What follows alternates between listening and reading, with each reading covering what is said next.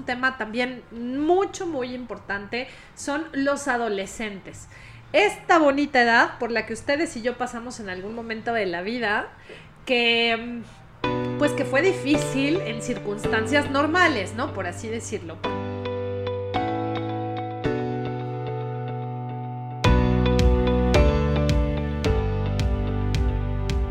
¿Qué tal amigos de Calla y Escucha? Yo soy Ruth García. Es para mí gusto enorme estar con ustedes en un episodio más de este podcast en donde hoy tenemos un tema muy interesante porque miren, eh, hemos estado muy enfocados en los primeros episodios en los niños y en las niñas, casi siempre en los más pequeñitos, en la formación de hábitos, ya saben, la alimentación, la nutrición, eh, cuántas horas de sueño deben dormir, por qué es necesario que vuelvan a la escuela, socializar, etcétera, etcétera. Pero bueno, algo que, de repente hemos dejado un poquito de lado y que es un tema también mucho, muy importante, son los adolescentes. Esta bonita edad por la que ustedes y yo pasamos en algún momento de la vida, que pues que fue difícil en circunstancias normales, ¿no? Por así decirlo. Porque, ¿a qué me refiero con situaciones normales? A que em, no había una pandemia, no tuvimos que estar encerrados, ¿no? Eh, podíamos salir, tomar la bicicleta, irnos con los amigos, caminar en el parque, reunirnos, ir al cine, caminar por las calles, en fin, ¿no? Podíamos hacer como muchas cosas. Eh, y de manera normal había lugares para reunirse, íbamos a la escuela, un lugar que es eh, socialización, ¿no? 100%. Pero pues bueno, como ya le hemos hablado en otros episodios, las circunstancias en este momento o durante ya más de un año han sido diferentes, han cambiado. Y, bueno, hoy vamos a hablar acerca de, del impacto del confinamiento, el impacto de la pandemia en este grupo de edad, que también es muy importante que tenemos que cuidar y que atender. Así es que eh, yo le doy la bienvenida aquí en Elena's Restaurante, que también se los quiero recomendar muchísimo, aquí en Pachuca Hidalgo. Aquí estamos tomándonos un café muy a gusto. Y hoy la experta es Gaby Macías. Gaby, ¿cómo estás? Hola Ruth, muchas gracias por la invitación. Em, yo soy psicóloga infantil y del adolescente. Eh, efectivamente, Ruth, esto de, la pandemia pues ha causado mucha situación de dificultades a todos, eh, económica, social, eh, socialmente hablando, pero es cierto, a veces nos olvidamos mucho de alguien importante, que son los adolescentes. desgraciadamente los adolescentes han tenido pérdidas, estas pérdidas para ellos ha sido fuerte y nosotros como papás no nos hemos percatado. Fíjate que la consulta, en, bueno, yo tengo mi consultorio privado y han llegado algunos papás con adolescentes y me dicen, oye, ¿sabes qué? Eh, mi hijo, fíjate que, que, te lo traigo porque dice muchas groserías, ¿no? O mi hijo es un niño que no se hace responsable porque no tiende su cama. Y cuando empezamos a hacer una entrevista, realmente nos damos cuenta que no conocen a sus hijos, a los adolescentes. Su hijo siempre ha sido así pero obviamente por el trabajo, por la cuestión de la escuela, eh, que todos íbamos corriendo, pues no conocemos realmente a nuestros adolescentes. Y al decir no conocemos a nuestros adolescentes, ¿qué pasa, Ruth? que hoy por la pandemia los adolescentes han pasado por eh, cuestiones de estados de ánimo muy difíciles, que los papás tampoco nos percatamos. Hay estudios en España, estudios en, en Estados Unidos, en donde se habla que es, eh, un estudio de España se hizo en adolescentes y se habla del 63% de estos adolescentes que padecen ansiedad. El otro porcentaje, depresión. A veces decimos, ¿cómo un adolescente puede ser depresivo? ¿Cómo, tiene, cómo puede tener ansiedad? Pues realmente esta pandemia está causando todo esto. ¿Por qué? Hace ratito antes de, entrar al programa, platicábamos y yo te decía, ¿qué pasa con los adolescentes? Desgraciadamente ellos han perdido la socialización. Ellos están en una eh, clase en línea. ¿Cuál es la clase en línea? Pues estar atrás de una computadora escuchando a su maestro, de repente ver a sus, a, sus compañeros, pero realmente no tienen esa socialización eh, con sus compañeros. ¿Y qué sucede aquí? Empiezan a, distraerse, empiezan a reprimirse, empiezan a perder las ganas por hacer algo. tengo una paciente que a partir de este año eh, los papás me la llevan. ¿Por qué? Porque es una niña que ya no tiene interés de nada. Y al hacer yo la entrevista con ella, ella lo dice yo no quiero ya nada, no me interesa nada, porque ya no veo a nadie, ya no tengo amigos, ¿para qué quieres que me vista? Si no salgo, si siempre estoy encerrada en mi casa, es levantarme de mi cama, eh, ir al comedor, sentarme, ver la tele, desayunar, regresar a mi recámara, hacer la tarea, realmente ya no estoy haciendo absolutamente nada. Entonces pierden el interés total. Y aparte, como nosotros no conocemos a nuestros adolescentes, porque nos las pasamos trabajando, empezamos a tener pleitos con ellos. Empezamos a tener los pleitos, los contratiempos, eh, contrapunteamos mucho con los adolescentes. Algo que siempre he dicho a, a los papás de mis pacientes, y yo también soy mamá de adolescente, que nunca se nos olvide que nosotros pasamos por esa edad y que nosotros también hicimos muchas cosas y que nosotros también la regamos como ellos lo están regando. Y así como eh, nosotros en su momento la regamos, nuestros hijos también la van a regar. También van a tener errores, también van a tener eh, unas palomitas, también van a ser buenos, pero también tenemos que permitir que hagan las cosas.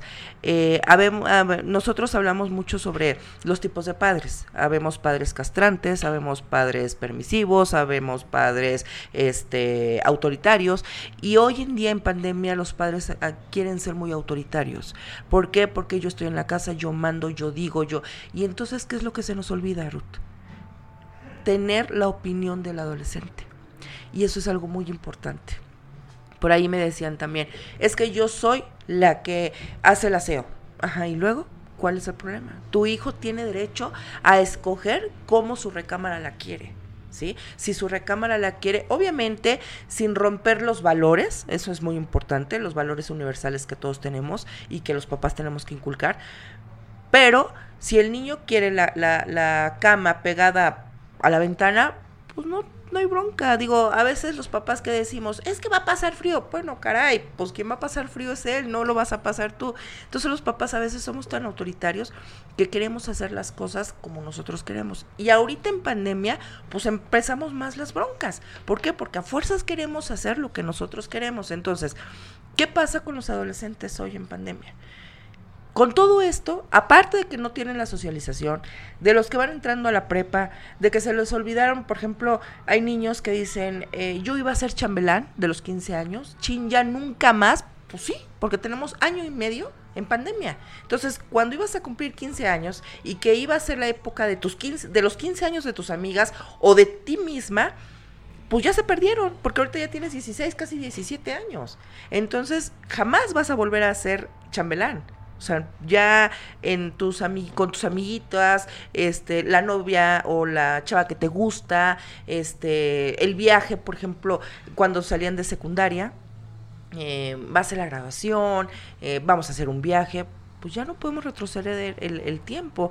Y los papás dicen, ay, no pasa nada, siempre hay tiempo. No, no es que no haya tiempo. Lo que pasa es que en ese momento para ellos es importante, para ellos es algo que les llama la atención, como a nosotros como adultos nos llama la atención el tener el trabajo, el tener una solvencia económica, para ellos es tener a la novia, tener quien le gusta, tener a sus amigos. Entonces, ¿qué sucede? Empiezan ellos a manejar eh, rasgos depresivos, de ansiedad, este, estados de ánimo de tristeza. ¿Cuáles son los rasgos eh, de un paciente con ansiedad? Una de las características, digo, y yo creo que muchos se han dado cuenta, sus hijos tienen sobrepeso. Empiezan a comer demasiado, este, tienen, aunque van a la escuela por línea, eh, empiezan a, dormirse tarde, por lo tanto les cuesta trabajo levantarse en la mañana, pierden eh, atención a las actividades en el colegio, eh, no prestan la atención como en un aula. ¿Qué es lo que sucede? Eh, empiezan a jugar, empiezan a hacer otro tipo de cosas y no prestan la atención como tiene que ser a la escuela. Eh, empiezan a, ¿para que me baño? No tiene caso que me arregle. Voy a andar en pants todo el día. Este, quiero comer en mi cama. Entonces ya no tienen ejercicio, ya no, aunque estamos todos en casa, pero ya no convivimos. Es que tengo que estar encerrado en mi cuarto, tengo la escuela, Y entonces empiezas a generar y empiezas a ver. ¿Y qué sucede cuando el niño no duerme a sus horas? El adolescente, por ejemplo. Como está durmiendo tarde y le cuesta trabajo levantarse al otro día, tienen siestas. Al dormirse tarde, ¿qué genera? Pensamientos negativos. ¿Y qué sucede en estos pensamientos negativos? Intentos suicidas, alcoholismo, drogas, una mamá me decía, no puede ser, mi hijo, no puede pasar eso. Claro que puede pasar. ¿Por qué? Porque hoy por hoy todo es por qué. Por vía de tecnología. Todo es por vía de redes sociales. Y no me digas que en TikTok, en, en Facebook, Instagram, Snapchat, todo eso, no existen drogas no te dicen que tengas que hacer, que si hay el alcohol. Y entonces el niño en la noche está ideando. ¿Por qué? Porque ya no hay más, ya no hay una convivencia como tal. ¿Qué sugiero en muchas ocasiones, Ruth, eh, para este tipo de, de, adolescentes? Una, como papás, yo les puedo decir, presten atención, platiquen, platiquen con ellos, tengan comunicación vuelvo a repetir, que no se les olvide que fueron adolescentes, que, que esa etapa de sus hijos, ellos lo pasaron. Entonces, que se pongan tantito en sus zapatos, como dicen vulgarmente. Otra, lo que tú viviste, te tocó padre. Lo que están viviendo tus hijos no es padre, no es nada bonito. Que se están adaptando, que sí es algo que vamos a, lo que hablábamos hace rato, Ruth, que vamos a, ponerles un, una palomita a los adolescentes, es que sí se están adaptando, pues sí se adaptaron, ¿por qué? Porque es lo que les tocó vivir.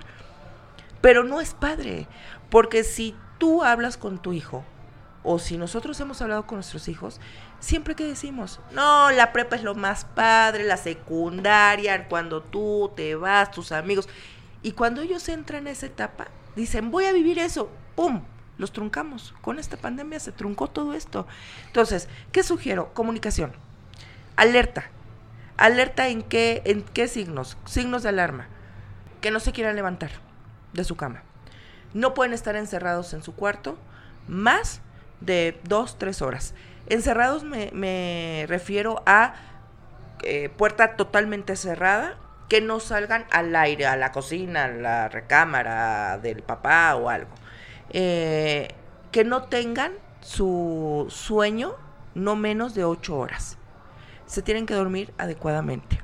Tienen que bañarse diario. Esos son hábitos higiénicos. Eso no es porque si sales o O sea, si yo no salgo, digo, a ver, las que fuimos mamás, pues después de que dimos, eh, que tuvimos a nuestro bebé, pues estamos encerradas. ¿Y qué es lo que nos dice el doctor? Métete a bañar, ¿verdad? Bueno, y aunque nadie, no salgamos a ningún lado, nos tenemos que bañar. Son hábitos higiénicos. Entonces, el adolescente se tiene que bañar.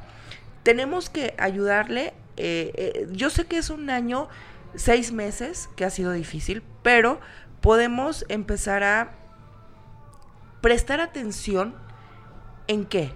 En su ropa que empiecen a, eh, no sé, a, a mm, escombrar su closet, pero no junto con la mamá, ellos solos.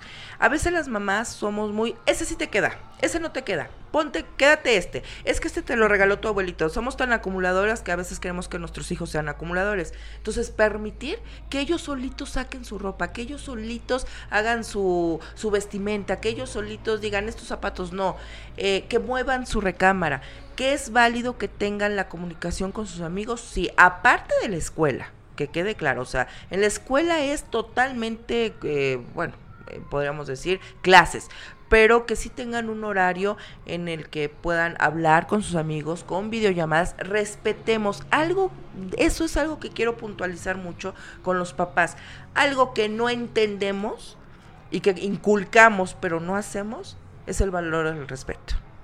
No respetamos a nuestros adolescentes. Queremos siempre tener la razón y queremos que ellos hagan lo que nosotros queremos. Sí somos sus papás, pero no, no somos quien para decir y hacer lo que ellos sienten. ellos tienen un sentir y tenemos que respetar esa parte. Aquí hay una algo bien importante que yo te escucho y sí me hace mucha lógica. Yo he sido maestra 20 años en nivel medio superior, superior, posgrado, pero eh, en mis alumnos, sobre todo en los más jóvenes, en mis alumnos y en mis alumnas, yo he notado esto que tú me dices antes de la pandemia, eh, ojo, que no hablan con sus papás. O sea, muchos de mis alumnos y de mis alumnas preferían hablar conmigo y preferían venir a pedirme un consejo a mí como su maestra que incluso con sus papás y que cuando le dices es que habla con tu papá, habla con tu mamá, dice, no, es que no escucha, es que no me entiende, es que no me conoce. Así es. Y, y, tristemente te das cuenta de que esto es cierto, ¿no? Y ahora que te escucho, me queda eh, mucho más claro todavía que, es real, ¿no? Que, los adolescentes no se acercan, y los jóvenes todavía, porque brincan esta etapa de adolescencia sin acompañamiento muchas veces. Así es. Brincan esta etapa, llegan a, ser jóvenes, adultos jóvenes, eh, y siguen sin hablar con sus papás. Es decir, eh, a mí entro en muchos debates en redes sociales de la gente que me dice es que la escuela no soluciona nada, es que tal, que tal, pero yo lo veo desde otra óptica, porque pues he estado en las aulas durante 20 años con los hijos de muchas personas allá afuera, eh, en donde yo conozco más su vida que los propios padres. Así es. Eh, y no nada más yo, no es que yo sea así Ruth la supermaestra, así soy. Ah, no Pero eh, aparte de, de, eso, de la confianza que tú puedes llegar a infundirlo, transmitirle a uno de tus alumnos o a una de tus alumnas, me queda claro que muchos de mis colegas maestros también son receptores de, las emociones, de los sentimientos y de las problemáticas de nuestros adolescentes. Desde un embarazo no deseado, desde el truene con el novio, desde el maltrato físico, psicológico, emocional que la pareja le está haciendo a un niño, a una niña, bueno, adolescentes. Eh, o sea, te enteras de todo. Es que los maestros nos damos cuenta de todo, de quién anda con quién, de qué le gusta a quién, cuál es la música que escuchan, cuáles son sus gustos, su música, su ropa, su todo, porque los tenemos sentados en el aula enfrente horas y todos los días. Así es. Entonces tú los ves y tú te das cuenta. Y no somos para nada psicólogos, porque también eh, a, modo como de reclamo un poco alguien me dijo, y si es que ahora resulta que los maestros van a hacer el trabajo de nosotros los terapeutas, no para nada, para nada. Pero lo que sí podemos hacer los maestros es que cuando detectamos un caso, es canalizarlo con un psicólogo, con una psicóloga, con el área psicopedagógica de la escuela, etcétera, etcétera, pues para que estos adolescentes y estos jóvenes reciban ayuda de un especialista, ¿no? Tú lo que haces como maestro, como maestra, es decir, aquí está mi hombro, ven, aquí estoy yo, te escucho y vamos a ver juntos qué podemos hacer o cómo lo podemos resolver.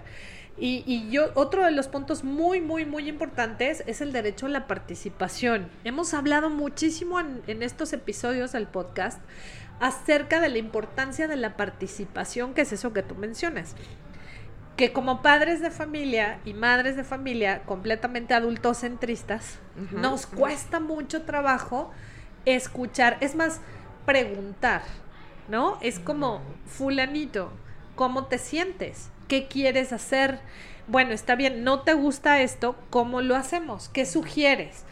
Y, y es muy importante porque aparte es un derecho. O sea, no es algo que tu mamá o que tu papá le regales a tu hijo así de, hoy te has portado bien, te voy a regalar que, tiempo, tantito, que opines. Te voy a dar la oportunidad de que opines.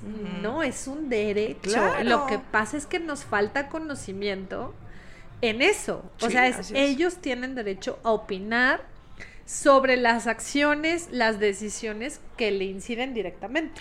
Eso es algo muy importante, Ruth, que a veces los papás queremos culpar siempre a los adolescentes, pero ojo, también nosotros somos los culpables, porque tú me hablas, papito o mamita, de que tu hijo no te respeta. A ver, ¿en qué momento tú le has enseñado el respeto a tu hijo? ¿En qué eh, de repente te llegan y te dicen, es que mi hijo es el hombre más impuntual, ¿cómo es posible? ¿Cuándo te has puesto tú a, observarte y ver que realmente tú eres puntual? Para decir que tu hijo puede ser puntual, ¿no? Es algo que los valores universales, Ruth, con pandemia o sin pandemia, eso es eh, aparte, tenemos que inculcarlos. Y es algo que se nos ha olvidado a todos ¿sí? Me incluyo, pero a todos se nos olvida. Entonces, algo que acabas de decir y, que es muy cierto, no respetamos al, adolescente. Y, y, un punto muy importante es en qué no lo respetamos, en su sentir. Así te lo pongo. ¿sí? El niño si se siente triste, es que ¿por qué se va a sentir triste? A ver, tiene su último teléfono. le compré su Xbox. Ay, los fantasmas de los papás salen luego, luego, ¿no? Todo tiene. A ver, ¿a qué te refieres que todo tiene? Pues eso lo he escuchado, no te imaginas cuántas veces. Económicamente hablando. Es que no le falta nada. ¿Tú qué sabes? ¿Te has puesto? ¿Te has sentado? así como tú y yo estamos, ¿no? Vamos a platicar. ¿De qué platicas? Tú llegas con tu adolescente y le dices, ¿cómo te fue? ¿Qué te dice? Bien. ¿Ya? Con la palabra bien, ah, le fue bien. No, es siempre platicar, es con bien. ¿Por qué? ¿Qué es tu bien? Para ti, ¿qué es bien? Para mí no puede ser bien. Para ti, ¿qué es bien? Pues bien, mamá, reprobé tres materias. Para mí eso es bien, mamá, ¿no? O sea, no reprobé las cinco, reprobé tres. Entonces, eso es su bien de él. Entonces, pero tenemos que entender. Ahora, ¿qué pasa ahorita en pandemia? pues los papás chocamos todo. ¿Por qué? Porque no conocemos a nuestros hijos. Y queremos mandar y queremos hacer lo que queremos nosotros, sin tomar en cuenta en un adolescente. En que en muchas cosas nosotros como papás decimos, ya eres adolescente, eres, tú eres responsable, tú eres, tú tienes que hacer tus cosas, tú. Y cuando estamos ahorita, no, yo soy tu mamá y tienes que hacer lo que yo digo. A ver, espérate, entonces estás entrando tu mamá en una contradicción muy fuerte. ¿Qué es lo que también yo sugiero? Eh, como tú decías, bueno, ahorita en pandemia están en clase en línea, que esperemos que ya regresen pronto a la escuela, ¿verdad? Yo también apoyo, obvio, con las medidas. le decimos a toda la gente que nosotros estamos en Hidalgo, en un estado, en uno de los pocos estados que no regresaron a las aulas, ¿no? Porque luego la gente me escribe y me dice, pero pues si ya estamos, ¿no? Pues ojalá estuviéramos todos, ¿no? Pero en este estado aún no. Aún no, así es. Aún no, y entonces pues seguimos eh, padeciendo de cierta forma, pues los estragos de este cierre de centros educativos, Así es. de bibliotecas, de ludotecas, de, todo. de muchos lugares eh, que no están abiertos, ¿no? Así Entonces, que, que, también son lugares de socialización. Sí, porque eso es algo importante. Los niños también ya no están socializando. A ver, un adolescente, vaya, eh, primero de prepa, segundo de prepa empiezan a conocer a las mujeres o a los hombres, empiezan a tener su primer novio, ¿no? Sus primeras experiencias de, de, su primer amor. Digo, por línea, ¿quién lo tiene? Nadie. Y vamos a ser honestos. Y, nosotros como adultos sabemos perfectamente que lo que es redes sociales, eh, atrás de una pantalla, se ocultan muchas cosas. Muchísimo. No es lo mismo en vida. Eh, a mí me preocupa muchísimo eso porque los niños, las niñas, los adolescentes están tan involucrados con la tecnología y se han involucrado tanto con la tecnología. Sí hay que ver el lado positivo, ¿no? Es la sociedad en la que les va a tocar crecer, pero se han involucrado tanto con esto que hoy los niños, las niñas te dicen, es que yo quiero ser youtuber. Sí, claro. Yo quiero ser influencer, yo quiero Y de ahí no pasan, ¿eh? eh y, y entonces dices, Qué, triste un mundo, una sociedad en donde nuestros hijos y nuestras hijas no pueden ver que hay eh, bomberos, arquitectos, ingenieros, ¿no? Biólogos, eh, no, sé, o sea, realmente que, hay otras cosas, pero esa es la realidad en la que están creciendo, ¿no? Sí, porque es lo que viven, todo viven por medio de, de tecnología. Así es. Si tú, vaya, Ruth, yo te doy ahorita un celular, tú a lo mejor decir, ¿dónde está la cámara? O sea, más tardo yo en, estar investigando que mi hijo o, u otros niños más pequeños saben todas las funciones de un teléfono. ¿No? Digo, a lo mejor nosotros traemos el teléfono con el típico WhatsApp y llamadas, ¿no? Pero los niños quieren que porque la cámara, que porque, obviamente también ahorita por la plataforma de, de colegio, ¿no? Pero realmente ellos tienen más la tecnología al 100. Eso es algo que también yo sugiero mucho. El teléfono y la computadora, el iPad, Xbox, es válido. No se los podemos quitar a nuestros hijos, porque están en esta época. En esta época les tocó vivir. Pero, ojo, no se permite iPad, celular, eh, computadora, ni televisión, ¿en qué? En la hora de la comida, en la hora de la cena. Es para la, el comedor o la cocina Es para comer o para desayunar o para cenar. No puedes ver la televisión, hay horas. Es algo que ahorita, papito, les ayudo, les los invito a que establezcan esos límites con sus. Ahí sí hay que establecer límites. Porque si de por sí son ocho horas que se la pasan atrás de una computadora porque están en clases, aunado a eso, pásate otras ocho horas viendo TikTok, este, Instagram, este, no sé, todas sus redes sociales, pues entonces efectivamente lo que acabas de decir es cierto. ¿En qué momento ves el mundo exterior? Todo es por tecnología. Entonces, ¿van a comer? Platiquen. ¿Quién es papá, mamá y, los dos hijos? Sin tele, sin tele. Pero tenemos que empezar nosotros. Porque nosotros como papás nos sentamos a comer con el celular. La mamá es que es mi tiempo para poder jugar mi Candy Crush, ¿no? Y entonces estamos comiendo y yo jugando mi Candy Crush. El papá es que es la hora en que puedo ver mis noticias. Y yo te pregunto, ¿en qué momento platicaste con tus hijos? Porque también es importante que tus hijos sepan cómo te fue en el trabajo. No solamente es de nosotros hacia ellos, ellos también. Obviamente no vamos a platicar todos los problemas eh, pues económicos que a lo mejor podemos tener o los problemas del trabajo, pero sí también tienen que saber, digo, son adolescentes, también tienen que estar centrados y tienen que saber que la situación económica en Kazán no es como hace un año. No estamos mal, pero no está muy bien como hace un año, ¿no? Entonces no puedo hacer lo mismo que hacía hace un seis meses, ¿sale? Este, también es importante que sepas que tú, que que estás presionado, ¿no? Tú como papá, para que tu hijo también te... O sea, eso es el equipo. Yo siempre les digo, es como un equipo de fútbol. Si no hay portero, o sea, está el... Si, si Cruz Azul no tiene un buen, em, no sé, este portero, pues el, el América lo va a golear. ¿Sí? Y si el América no tiene un buen delantero, un buen defensa, lo van a golear. Eso es una familia, es un equipo. Si no nos comunicamos, si no tenemos todo ese red de apoyo, nos va a ir mal. Entonces, y ahorita en pandemia, peor. Entonces, ¿qué tenemos que también hacer con nuestros adolescentes? Obviamente, escuchar su sentir, escuchar qué es lo que quieren, escuchar qué necesitan, porque la necesidad es importante, pero yo también como papá te voy a decir. Otra de las cosas que yo les ayudo, actívenlos físicamente. Es súper importante. México sabemos que es el, el país de mayor grado en obesidad, y en niños peor, y en adolescentes igual. Entonces, motívenlos, actívenlos físicamente. No hay, digo, hoy aquí en Hidalgo han abierto un poco más que los gym, que este, no sé, ciclopistas y que pueden ir ya a, hacer ejercicio. Pero si todavía no, tu papá tienes miedo. Pero fíjate, en ese sentido, por ejemplo, a mí se me hace como increíble que los parques donde juegan los niños sigan cerrados. Claro. O sea, y los gimnasios están abiertos. Cerramos los parques, pero el gimnasio está abierto. Entonces volvemos a esta visión adultocentrista, porque entonces es tú adulto tienes derecho a hacer ejercicio y a ejercitarte, pero ustedes niños no tienen derecho a ir al parque a correr, a, a jugar.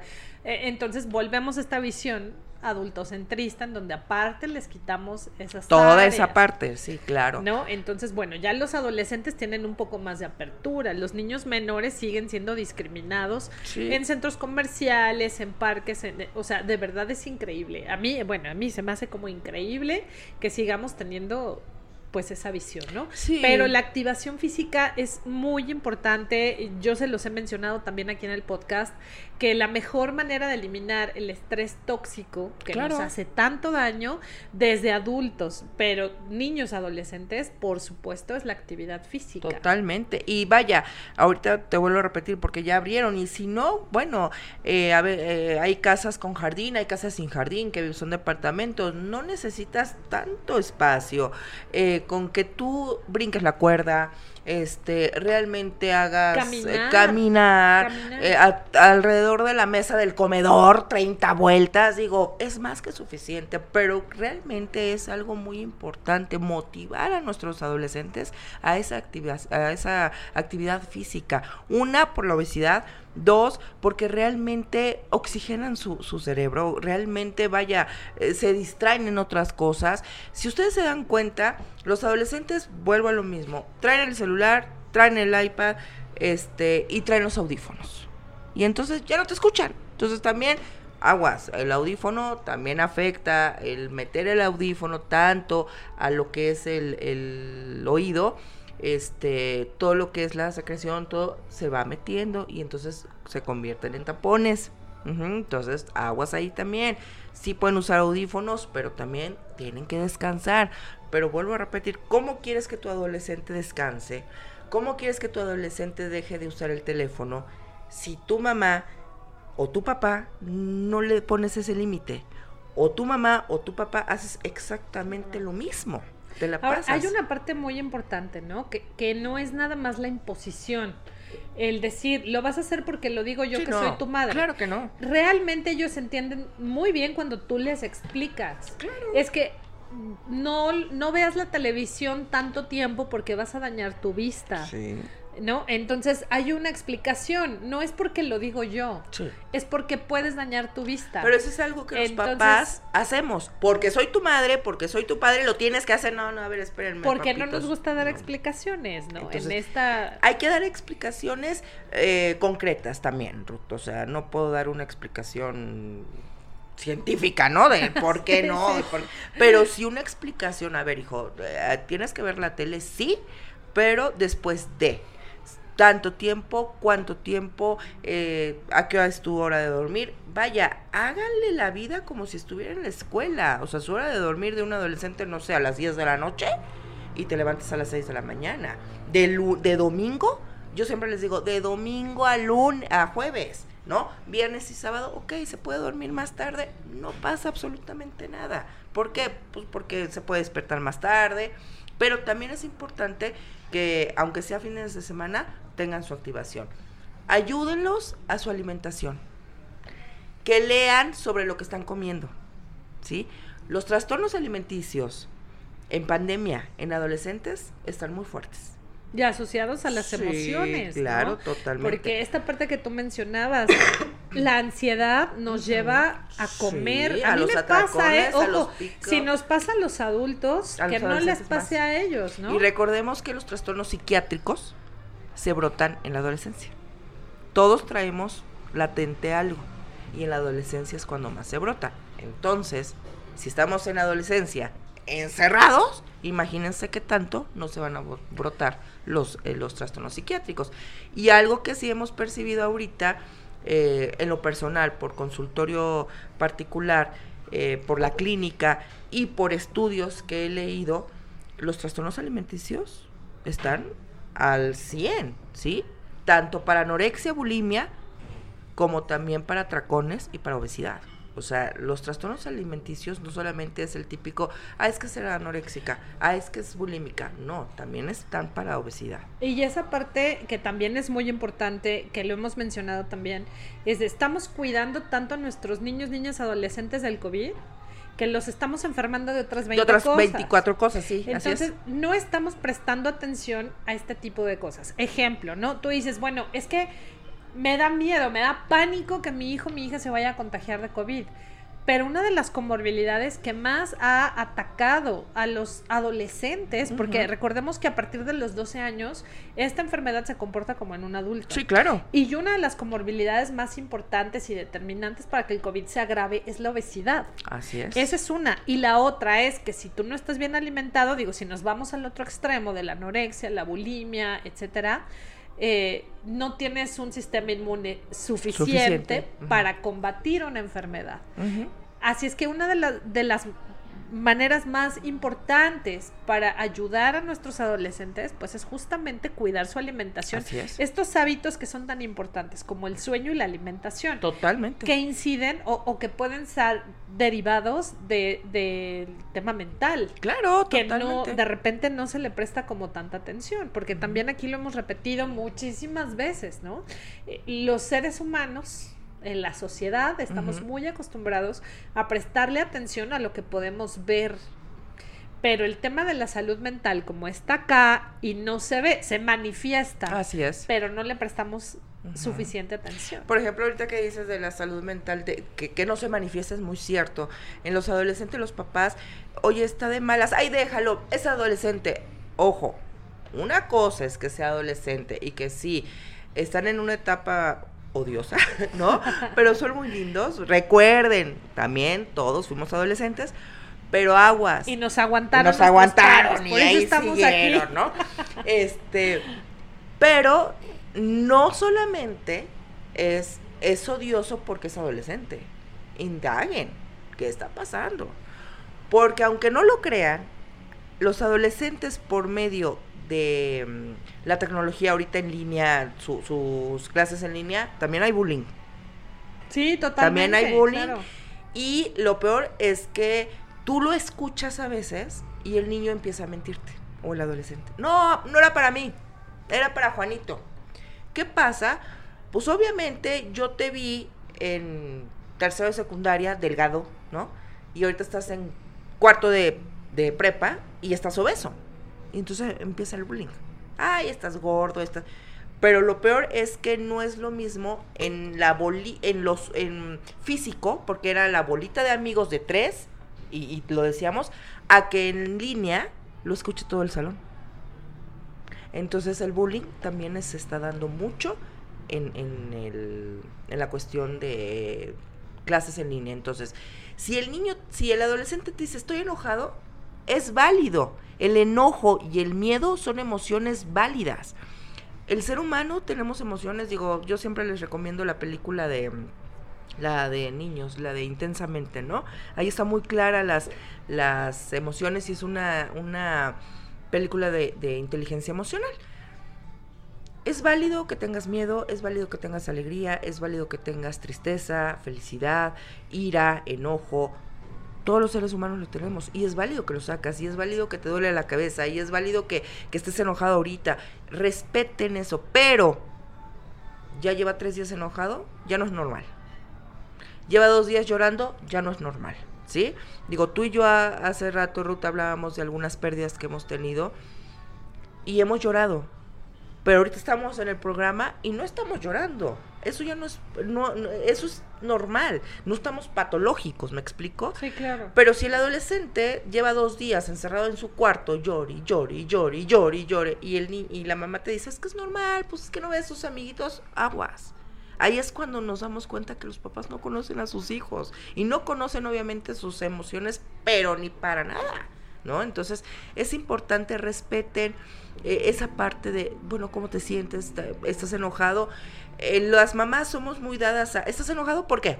Dime, dime, dime por qué, por qué, por qué. Oh, pues te enojas peor. Entonces, ¿estás enojado? Sí, ok. Estoy en la cocina, ahí estoy cuando me necesites, te dejo, te, doy tu tiempo y que él se enoje, que él llore en ese momento, obviamente no más de dos horas y regresar. Pero de mí se van a acordar, el adolescente te va a buscar. Cuando tú realmente le manejes ese respeto y le des su tiempo.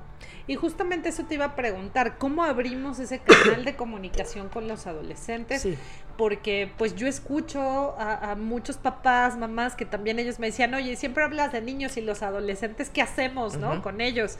Eh, que me es que no puedo, es que no se puede. O sea, eh, ya le pregunté y me, ve, ve, X, pues sí, pues bien, ¿no? O sea, ya sabes estas respuestas monosilábicas que a veces te dan los que adolescentes. todos los adolescentes. Y ahorita las palabras de, ¿cómo te fue? Mazo. ¿Cómo? Mazo. ¿Qué significa eso, hijo? Pues más o menos, ma ah, ok, ¿no? Sí, Digo, te tienes... sí. Eso es algo importante, Ro, Sí, que sí. tenemos que conocer la, la comunicación de nuestros hijos. ¿Sí? Porque eh, si a mí me dice mi hijo, ¿cómo te fue, hijo? Mazo, y yo porque me diga mazo me enojo, pues en la vida mi hijo me va a volver a hablar. Entonces, ¿cómo tenemos que, que intervenir para esa comunicación? Bueno, pues es, es algo importante. Una, tienes que saber qué es lo que le gusta a tu hijo. ¿De qué vas a platicar con tu hijo? ¿Del jitomate? ¿De la cebolla? A tu hijo no le interesa ni el jitomate, ni la cebolla, ni la luz, ni nada. ¿Qué le gusta? Los adolescentes hoy están mucho con lo de que es anime y mangas. Yo te pregunto, ¿tú conoces Ruth de anime y de mangas? Pues la verdad es que sí, porque he sido maestra muchos años. Y la verdad es que ser maestra me da una ventaja, me da un hándicap. Claro, total. Porque ellos me enseñan de todo, videojuegos, tal. Y lo que no sé, eh, ¿No yo, investigas? Yo les pregunto. No, y yo- así estoy yo. Yo tengo dudas de- del Minecraft y ya sé a cuál de mis exalumnos le voy a mandar un mensaje para decirle, ayúdame porque no sé cómo construir esto o de dónde es. desbloqueo el emblema de la no sé qué, porque yo lo ¿Quién ignoro. ¿Y, y, y quién te preguntó sobre Minecraft? Tu alumno. ¿Y qué hiciste O tú? mi hijo, ¿no? Investigar. Sí, Digo, claro. tu hijo de seis años. ¿Pero qué hiciste investigar? Eso es lo que tenemos que hacer los papás. No, que había un papá que me decía, mi hijo quiere, tiene el niño, la edad de tu hijo, siete años. Este, quiere un Xbox. No es correcto a esta edad el Xbox. ¿Por qué? Porque hay otras cosas. Actividades físicas, parque, bla, bla. Bueno, el papá fue y le compró el Xbox. Bueno, digo, yo no puedo ir en contra, ¿va? Adelante. Y el niño le pedía, digo, los papitos que me están escuchando saben perfectamente que en Xbox One hay un este mm, juego que se llama entonces me decían a mí, oye, me piden el GTA V. No, es que, no. ¿Por qué? A ver, si tú vas a una tienda de videojuegos, están por clasificaciones. Y creo que GTA es E. que es- creo que sí es E para mayores de 18. Entonces el papá me decía, es que mi hijo lo quiere. Y es que, no. O sea, tienes que ubicar. Entonces, ¿qué hice y qué le invité al papá? Bueno, ok. Alquile, compre el GTA y jueguelo usted. Para que usted sepa qué es lo que su hijo le está pidiendo. Cuando hice eso, el papá, gracias a Dios, me obedeció. Fue, lo hizo y a la siguiente sesión me dijo, no lo voy a comprar. Le dije, pues no. Porque eso es un, un juego donde, bueno, digo, mucha Hay gente lo ha mucha visto, violencia, claro. Violencia, este, pues alcoholismo, droga, bla, bla, bla, bla. Entonces, pues eso no es, ni digo, ni para un adolescente es bueno, pues menos para un niño de 7 años. Eso es algo que yo los invito. Métanse a lo que les gusta a sus hijos. Lo que te decía, anime y mangas que están en los adolescentes. Las series que hoy todos vemos por Netflix, ¿no? Eh, si tú me preguntas, yo tengo un hijo adolescente. Si tú me preguntas, yo me siento, me acuesto con él a ver las series que él quiere. De verdad que si bostezo de repente, no te voy a mentir. Porque está una serie de anime, ¿no? Pero, pues ya sé quiénes son los leones y quiénes son los dragones y quiénes son los dioses y quiénes son los diablos y quién. Pero al final, tengo comunicación con él. Y en, en la hora de, de la comida, oye, ¿cómo viste tu serie? No, no me gustó el final. Y, y entonces empiezo a platicar. Y de esa plática, ¿qué me sale? Me sale él con algo que le interesa de mí. Ahora, mamá, vamos a ver tu serie de Luis Miguel, ¿no? Ah, ok, hijo, vamos a verla. Entonces ya tenemos una comunicación, pero ¿qué es lo que hacemos los papás? Es no, no, no, no. Aquí somos muy extremistas. Sí, Es totalmente. no, no ves o ve todo. Y entonces yo te invito que conozcas que, que, ve, que sigue en TikTok. ¿Tú sabes que sigue tu hijo en TikTok? ¿A quién sigue? ¿Tú sabes que le gusta comer realmente? Sí, lo que yo hago. A ver, sí, lo que tú haces. Pero, ¿sabes cuál es su platillo favorito? ¿Sabes? Eh, ahorita en pandemia, por ejemplo, ¿por qué no los, ayuda, no los enseñamos a cocinar? Porque son hombres. Volvemos al machismo, volvemos a lo que ni nuestros abuelitos, pero bueno, a lo que nuestros abuelitos, el hombre es para trabajar la mujer para, para la cocina. No, el hombre tiene que empezar. Tú decías hace rato, ¿no? Que están con que quieren ser youtubers, influencers. Pues sí, hijo, pero tú tienes que, que bañar, te tienes que lavar, te tienes que cocinar solo. Entonces. ¿cómo? ¿Dónde vas a aprender? No te voy a enseñar, no te voy a pagar una escuela para que aprendas a lavar ropa. ¿Dónde tienes que aprender? En tu casa. Entonces, ahorita en pandemia, hagan eso, ayuden. ¿Sí? Y esa es la comunicación. A ver, hijo, ponle tanto de suavitel, ponle tanto. Hice gol, creo, ¿verdad? Este. ya llevamos varios, ya llevamos eh, varios. haz tanto esto, eh, eh, ayúdalos, este, mamá, me gusta mucho la lasaña, vente, a ver, vamos a ver cómo te sale, ¿no? Eh, de esa cocina, de, de cocinar esa lasaña, a lo mejor le quedó horrible al, adolescente, digo, si a nosotros no nos queda a veces la comida, pero es un, un juego, es un chiste, por ahí eh, platicamos de otras cosas. Esa es la forma en que nos podemos empezar a integrar con nuestros adolescentes y ser abiertos, no se cierren, papitos.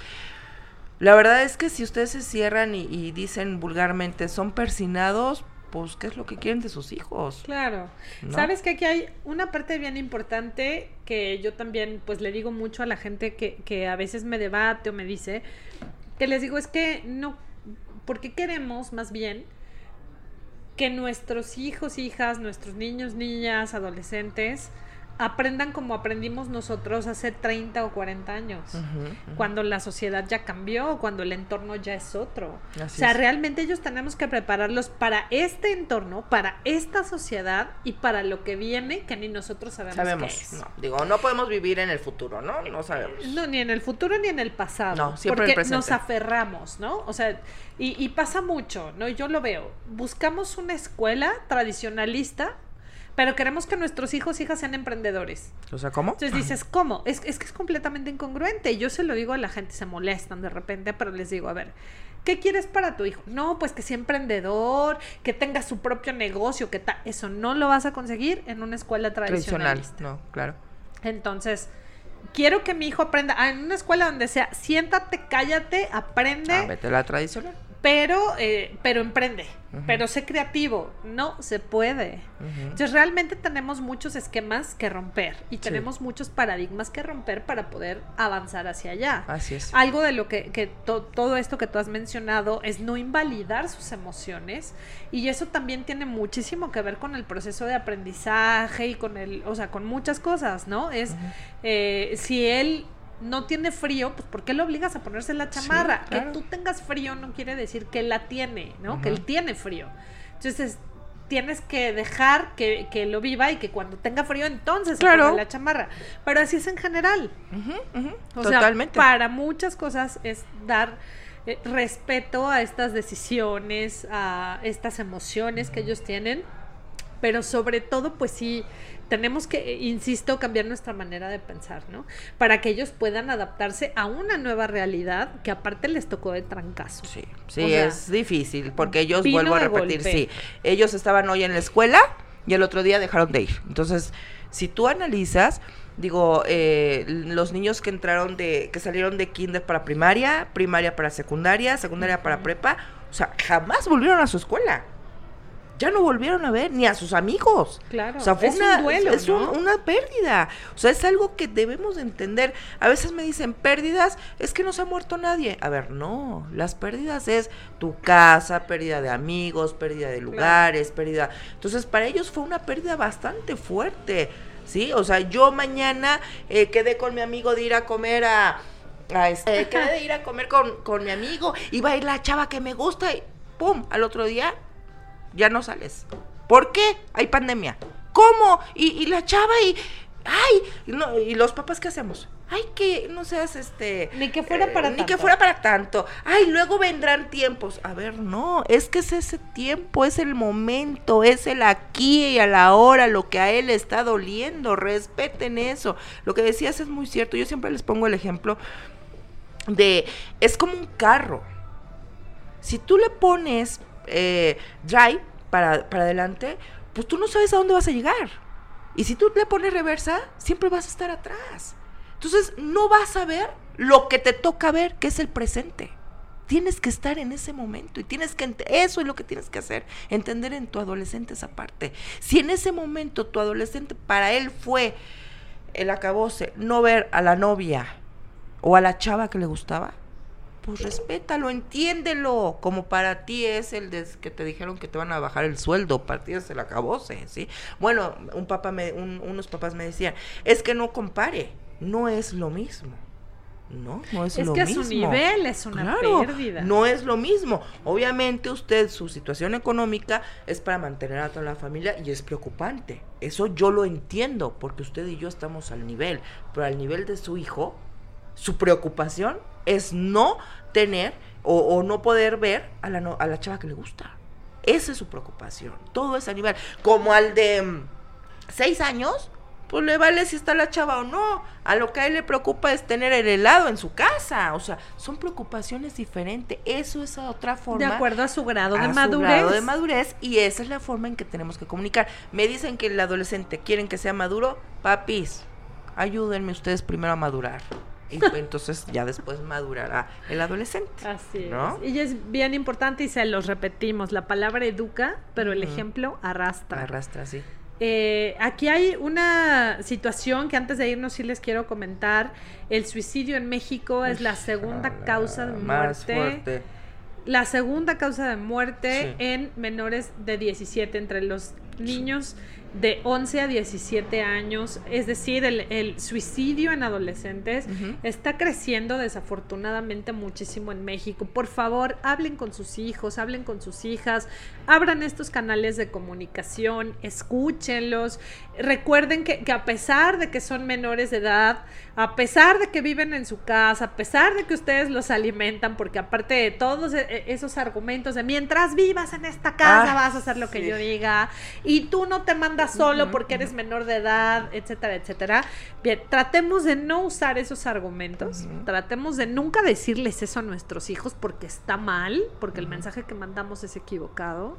Abran sus canales de comunicación, escúchenlos, no invaliden sus emociones y recuerden, de acuerdo a la Convención Internacional de los Derechos del Niño, de la UNICEF, de la Organización Mundial de la Salud, de, de la OMS, de la UNESCO, de la ONU y de todos los demás organismos, eh, los niños, niñas y adolescentes tienen derechos Sí. y no son eh, no es de que queramos o no queramos hacerlos valer tendríamos Ay. todos estar que estar obligados a hacer valer esos derechos Así es. su derecho a participar, a ser escuchados, su derecho a vivir en comunidad, su derecho de, del entretenimiento, del juego, de las actividades culturales, vamos, son derechos que a nosotros como padres y madres se nos otorga la, la tutela o la responsabilidad de ellos, pero es para protección, no para Sí. coartar sus libertades. Eso es algo. Así es que, pues bueno, ojalá que esta charla les haya ayudado muchísimo. Gaby, muchísimas No, gracias. Ruth, muchas gracias por la invitación. Espero que, que les eh, haya gustado y que bueno, que tomen los mensajes que, que pude mandar para que puedan llevar una mejor relación con sus adolescentes. Bueno, yo sé que has tenido muchísimo trabajo, tristemente, digo, qué bueno por ti, Sí, pero claro. que tristemente por la situación y por lo que está por venir, porque yo Sí. les he dicho que ahorita no lo vemos todavía, pero que muchos problemas de salud emocional y mental van a surgir tristemente en los próximos años, Sí. derivado del Del confinamiento. confinamiento y a partir de que entren al colegio también. Así es. Entonces, ¿en dónde te encuentran, Gaby? Si alguien quiere una gracias. asesoría, si alguien quiere para algo más, que diga, no, es que mi hijo ya vi algunos. claro que signos", sí, con mucho gusto. ¿En dónde te encuentran? Mira, yo me encuentro en Casasola 104, eh, Colonia Centro Histórico, aquí en Pachuca Hidalgo, a un costado de, de la explanada de la iglesia de San Francisco. El teléfono es 771-159-0195. Muchas gracias, Gaby. Pues No. ya saben, ahí está el dato. Si ustedes no son de la zona y demás, pues también ahí Gaby los puede asesorar. Ya les dio su teléfono. Como siempre ha sido un gusto y un placer estar con ustedes. Creo que este podcast cada vez dura más, pero es que la boca no nos para.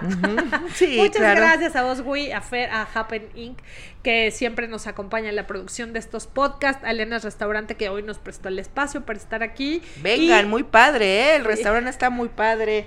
Muy a gusto, muy coqueto. eh, pero bueno, muchísimas gracias por habernos escuchado hasta el final.